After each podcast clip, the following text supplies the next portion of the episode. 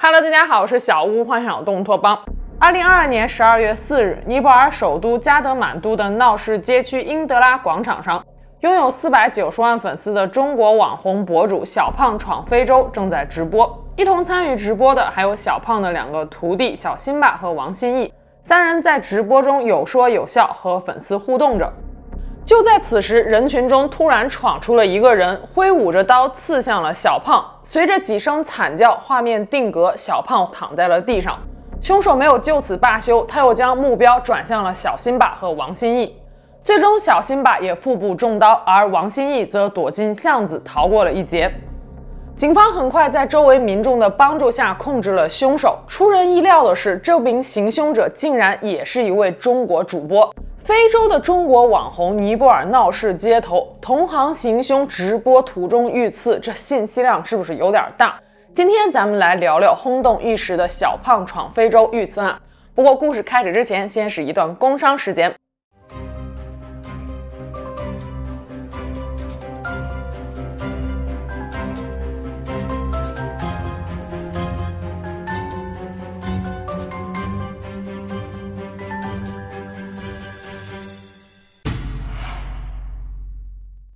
小胖本名甘少雄，一九九三年出生，湖南岳阳人。父亲是做快餐生意的，家境不算富裕。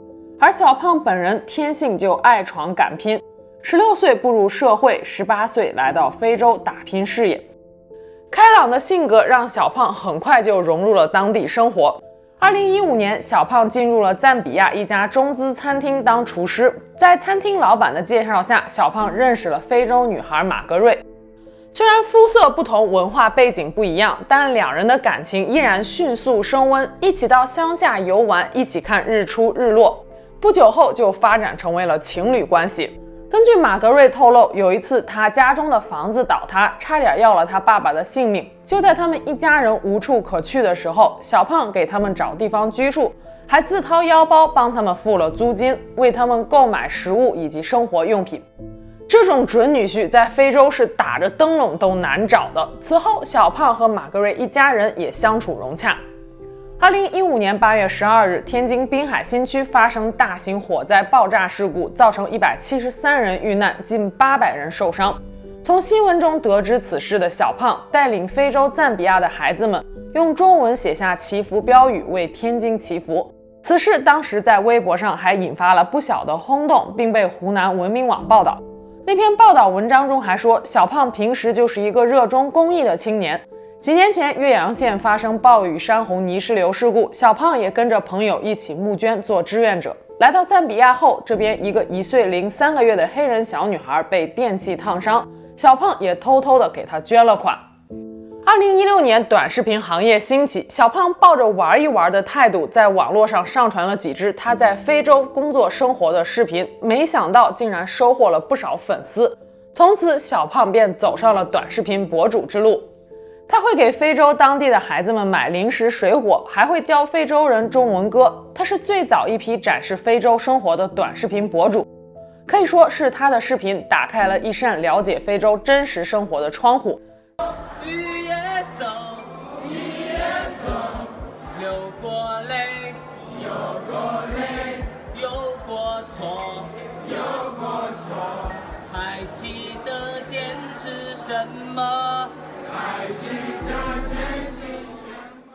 到了二零二二年，小胖的快手账号“小胖闯非洲”已经拥有了四百多万的粉丝，女友玛格瑞常常出现在视频中。后来干脆开了自己的账号，也积累了近百万的粉丝。就连玛格瑞的弟弟三姑也有近五十万粉丝。成名后，小胖跟 MCN 公司签了约，搭建了自己的团队，也招收了不少徒弟。案发时出现在小胖直播镜头里的小辛巴和王心义就是小胖的徒弟。小辛巴在快手上有两百多万粉丝，王心义有八十多万粉丝。心义后来透露说，之前他在国内没有工作，走投无路之时，是小胖给他办理了非洲签证，买了机票，教他直播技巧以及如何带货。他非常感激小胖。小胖的另一位朋友，同样是在非洲的网红主播小月月说，在非洲的中国主播基本都认识小胖，很多人也都得到过小胖的帮助。啊，我们在一块住着的时候，因为非洲这个地方它比较艰苦，啊，然后呃，你想到哪儿直播，你肯定需要一个直播的地方啊，住和吃，还有的话直播的场地，还有就是因为你在非洲需要一个搭档，这个是很关键的。很多东西这些都是小胖帮我们去提供的。小胖的流量比较大，他也会经常帮我们呃引流啊，呃帮我们点关注啊。非洲的这些主播都是这样子的，呃都受过小胖的帮助。呃，如果不是二零二零年四月结识了另外一位中国博主阿云，也许至今为止小胖的网红事业依然做得风生水起。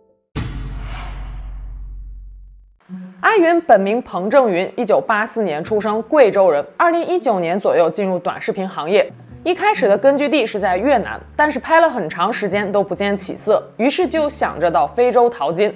二零二零年四月，阿云落地赞比亚恩多拉机场，在机场恰巧遇到了来接朋友的小胖。异国他乡见到同胞，自然亲切不少。小胖看阿云只身一人来到非洲，想着能帮点是点。于是就帮阿云找到了落脚的地方，给阿云省下了大笔的住宿费用。不过这个版本的相遇故事是小胖那边的说法，阿云这边的说法则不同。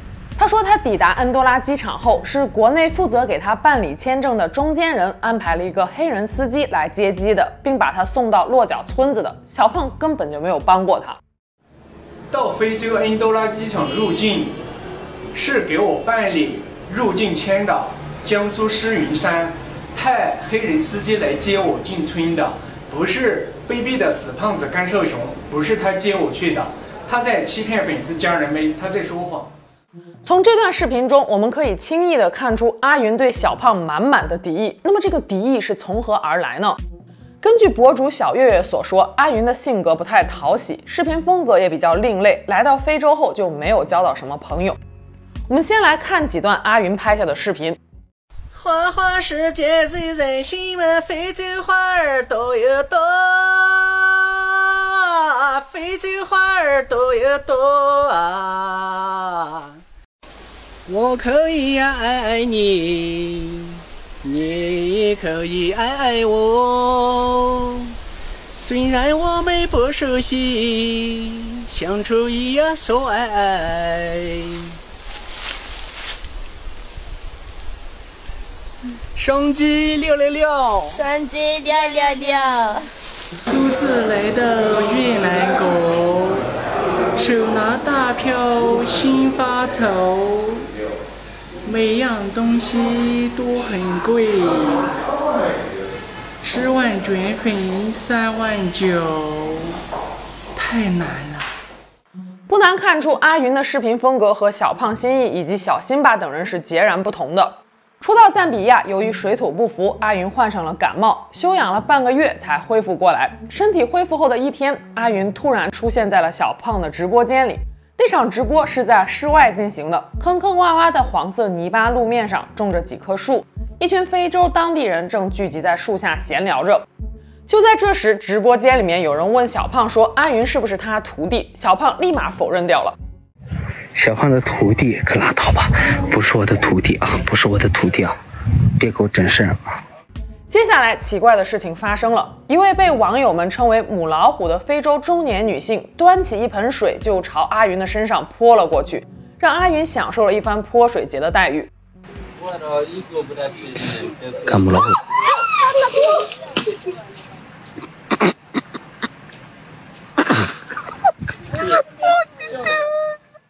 看着被泼水的阿云，小胖一直在偷笑。阿云这边则一边脱掉已经湿透的外套，一边对小胖说着：“你们又把我泼感冒了，可怎么办呀？”对于这次泼水事件，有的网友说是小胖在故意戏弄阿云，也有人说是小胖想要帮阿云涨粉，但事先没有商量好剧本。不管怎么样，对于心思过于敏感的阿云来说，从那之后可能就对小胖心存敌意了。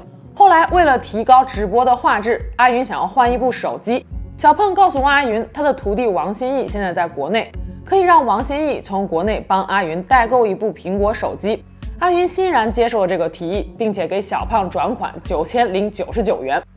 可根据阿云所说，王新义和小胖后来并没有把手机给他，而是拿着他的钱给他们的另外一位朋友何树龙买了一部手机。手机是这样的，我刚到非洲的时候，甘少雄他说，直播没有个好手机是不行的，你得买个好手机。他说让 Margaret 带我去苹果手机店买个手机。我说怎么好意思向一个女孩子开口？我说不好意思说。他又说王心义要从国内来了，可以让王心义帮忙买一个带过来。哎，我说可以啊，这样可以啊。他就联系王心义，帮我去手机店买，苹果手机店去把那个苹果手机店的收款码发到他的微信上。那时候我还没有王心义的微信嘛，发到他的微微信上，我用扫码付款，我有付款的扫码证据，这是铁证。不过博主小月月却说，小胖他们是不可能昧下阿云的这笔钱的。因为小胖一场直播就动辄进账几万元，他请朋友们吃饭，每一次都是几千块钱，小胖不可能在乎这点钱。小胖哪一场直播不挣几万块钱呀？咱就是互联网啊，咱有啥说啥啥。小胖千八百的万八千的，他根本不在眼睛里面放。手机风波让小胖和阿云之间的梁子进一步加深。二零二一年六月，小胖确诊新冠。阿云说，小胖把他吃过的带病毒的饭菜故意给自己吃。当时他们已经有好几个月没怎么说过话了。小胖这个时候给他送来饭菜，不是居心叵测是什么？感染新冠病毒，小胖吃的饭菜送来给我吃。你说那个时候你谈起见面，我主动打招呼，你都已经不搭理我了。我们已经没有来往了。突然间又把那个饭菜送来给我吃，三秒钟我就看穿了，你们的真的良心不安呀！你们的良心在哪儿去了？我就想问你们呀。但根据小月月所说，当时他们是一起住在一个大院子里的。小胖阳了之后就一直在房间里隔离。他们的朋友谭琪琪姐做了饭之后，分出来了一份给小胖，又分出来了一份给阿云。根本就不存在什么小胖吃过了带新冠病毒的饭菜给阿云吃之类的说辞。小胖当时新冠了啊，他在房间里面隔离。琪姐，琪姐做好饭之后，负责就就是给小胖做饭，做完饭之后送给小胖吃，啊，然后就觉得阿云可怜，在一个院子里面住着呢，啊，分了两份儿，啊，给小胖拿去了一份儿，啊，给阿云拿去了一份儿，啊，就是。结果就是这，这本来是应该很正常的事儿，但是的话，阿云这个人，他的心里面是怎样子想的，对不对？他的心里面是极其不健康的。他说是人家把有患有新冠病毒的饭给他吃，就是正常人是根本理解不了的。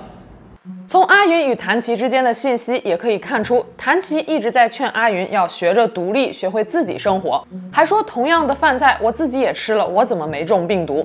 另外有一次，阿云的非洲签证到期了，曾经拜托谭琪帮忙办理，但是没有办下来。阿云便在直播中控诉，说是小胖故意从中间使了绊子，导致签证办理失败。二零二一年下半年到二零二二年上半年，阿云、小月月、小胖、心意、小辛巴等人均因为签证问题先后离开了赞比亚。此后，小胖带着女友马格瑞、马格瑞的弟弟三姑，开启了迪拜、泰国、马来西亚等国家的环球之旅。小胖的徒弟心意和小辛巴也时常与他们同行。阿云离开非洲后，则先去了巴基斯坦，又去了欧洲，最后于二零二二年九月来到了尼泊尔。在拍视频直播的同时，阿云还不忘了时不时喊话小胖，要跟他新仇旧恨当面算清楚。我这个人常说：身正不怕影子歪，不做亏心事儿不怕鬼敲门。我私信甘少雄、小胖，所谓的大主播小胖。当面去找他解决所有的恩恩怨怨，光明正大的去解决。可是他连位置都不敢发给我。对于阿云的喊话，小胖本人是没有当回事儿的。但是他的徒弟王新义看不下去了，新义给阿云发信息说：“我弄死你，你别跑，你跑到哪儿我追到哪儿。”二零二一年十一月，在阿云还在巴基斯坦的时候，小胖曾经在巴基斯坦短暂停留过一周。离开巴基斯坦时，在机场，小胖的朋友们调侃他说：“你这么着急走，是不是担心阿云找到了你要揍你啊？”小胖笑着点点头，明显当时还没有意识到事情的严重性。胖哥，啊，是不是太害怕阿云打你呢？你就跑了，啊？对，阿云要打小胖，所以对他跑了，吓跑了，跑了，跑了，跑了啊！现在到机场了。小胖还跟朋友开玩笑说，阿云一定又要在网上骂他，说你这个死胖子甘少雄。阿云，风里雨里，你在巴基斯坦，我走了。我在巴基斯坦等了你十天，你不来，行，没毛病。阿云明天，阿云明天又会说，嗯、这个卑鄙小人，这个不要脸的死胖子，这个卑鄙小人甘少雄。二零二二年七月，小胖的徒弟小辛巴来到了尼泊尔。随后十一月三十日，也就是案发前五天，新义也抵达尼泊尔。最后，他们的师傅小胖于二零二二年十二月三日前来跟他们会合。当时的小胖绝对没有想到，这次尼泊尔之行会成为他的丧命之旅。二零二二年十二月四日，小胖抵达尼泊尔的第二天，便带着一行人去英德拉广场商业街区直播。小辛巴和蜥蜴走在镜头前面，小胖的女友玛格瑞和三姑则跟在小胖的后面，自顾自地逛着。大家有说有笑，看起来心情非常不错。期间，直播间的粉丝问小胖说：“会不会跟玛格瑞结婚？”小胖说：“行呀。”你小胖，你跟玛格瑞结婚吧，行啊。就在此时，阿云从小胖的左前方持刀冲了出来，直播间里传出了小胖的阵阵惨叫。阿云又挥舞着刀刺向了小辛巴，辛义则趁乱躲进了巷子里，逃过了一劫。小胖躺在地上捂着伤口，向路人比划着电话的手势求救。但是因为行凶者阿云当时还在现场，一时之间没有人敢上前帮忙。阿云则在一旁不停地谩骂，说小胖是狗杂种，侵犯了自己的个人财产，侵犯了自己的人身安全，还给他下新冠病毒饭菜等等。画面在这里就不跟大家放了。小胖和小辛巴后来被送到了医院，经过了六个小时的抢救，小辛巴保住了一条命，但是小胖不幸去世。此消息震惊全网五百万粉丝。值得一提的是，就在案发前二十分钟，直播间里还有人提醒过小胖，阿云就在尼泊尔，而且正在找他。小胖当时依然没有当回事儿，还开玩笑说道：“我就是来尼泊尔找阿云的，见到他先揍他一顿。”很明显，直到去世，小胖都没有想过阿云是动真格的。阿云在尼泊尔，对对对，我就是去找阿云的。找到的时候，先把他打一顿。事发后，小胖的女友马格瑞无比悲痛。案发前做出的结婚的承诺，这辈子是无法实现了。在非洲时，小胖一直住在马格瑞家里，还多次把马格瑞以女友的身份带回过中国。十二月七日，玛格瑞发长文悼念小胖，叙述了他们相识相爱的过程。最后说道：“小胖将永远留在我们心中，一路走好，直到我们在彼岸相遇。”小辛巴这边则在尼泊尔一家医院的 ICU 住了十天，于十二月十四日转入了普通病房。十二月七日，小胖的家人赶到了尼泊尔处理后事，并配合当地警方调查。案发当天，行凶者阿云就已经被尼泊尔警方逮捕了。至今为止，该案已经在尼泊尔开庭过两次，不过依然没有得出最终的判决结果。这起事件在国际上造成了极其恶劣的影响，尼泊尔警方也非常的重视，表示行凶者有可能被判处二十五年监禁，甚至是无期徒刑。小胖去世后，他的徒弟王新义遭到了网友们铺天盖地的谩骂。案发当时，王新义躲进巷子后，既没有及时报警，也没有帮忙联系医院。粉丝们都把怒火发泄在了王新义身上，说他是懦夫，关键时刻消失得无影无踪。十二月七日，王新义发布了一支视频，详细解释了当时的情况。他说他没有第一时间报警，是因为他的英文很不好，而且尼泊尔的街道错综复杂，他刚到尼泊尔没几天，人生地不熟，再加上自己也是阿云攻击的目标，当时处境也很危险。